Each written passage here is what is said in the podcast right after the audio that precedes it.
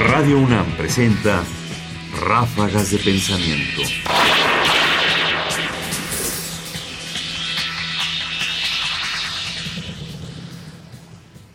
La obra de Ricardo Guerra. El filósofo está condenado a la palabra escrita, o hoy puede hacer uso de otros medios y de otras formas de comunicación para transmitir su pensamiento. Escuchemos lo que nos dice el productor radiofónico y filósofo Emiliano López Rascón respecto a la obra de Ricardo Guerra. Ricardo Guerra era un gran maestro, pero tenía una interpretación propia. Es decir, lo que Ricardo Guerra hizo aquí en Radio UNAM no era divulgación de la filosofía, porque si esa era la intención, fracasó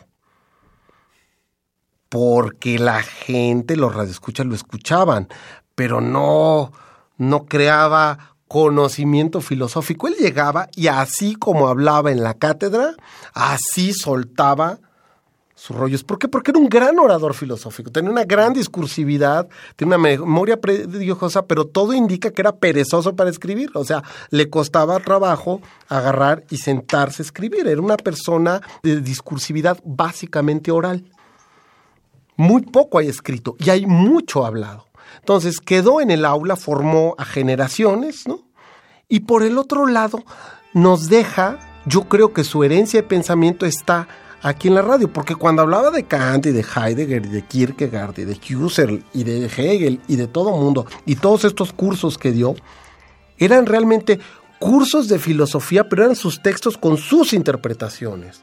Es decir, no era un mero presentador, no transparentaba al autor, no lo facilitaba, no era un mediador, no, él estaba discutiendo con los filósofos, él estaba interpretando, interpelando, relacionando, es decir, estaba creando pensamiento. Entonces hay una parte poética, hay una parte de producción filosófica. Y creo que ahí está pendiente rescatar el pensamiento de guerra en lo que dejó, ¿no? Ráfagas de pensamiento. El valor del comentario de Emiliano López Rascón me parece que es doble. Por un lado, pone énfasis en el carácter defectivo con que Ricardo Guerra se aproximó a la radio. Y digo defectivo porque Ricardo se acercó a la radio como si estuviera en clase, para no apropiarse del lenguaje radiofónico, sino más bien apropiarse del micrófono para llevar a cabo su obra. Y esta sería como la segunda parte del comentario de Emiliano que me parece fundamental, que efectivamente puede existir una obra filosófica en un medio radiofónico, que puede ser analizada, estudiada, porque incluso queda archivada y sobre la cual se puede volver.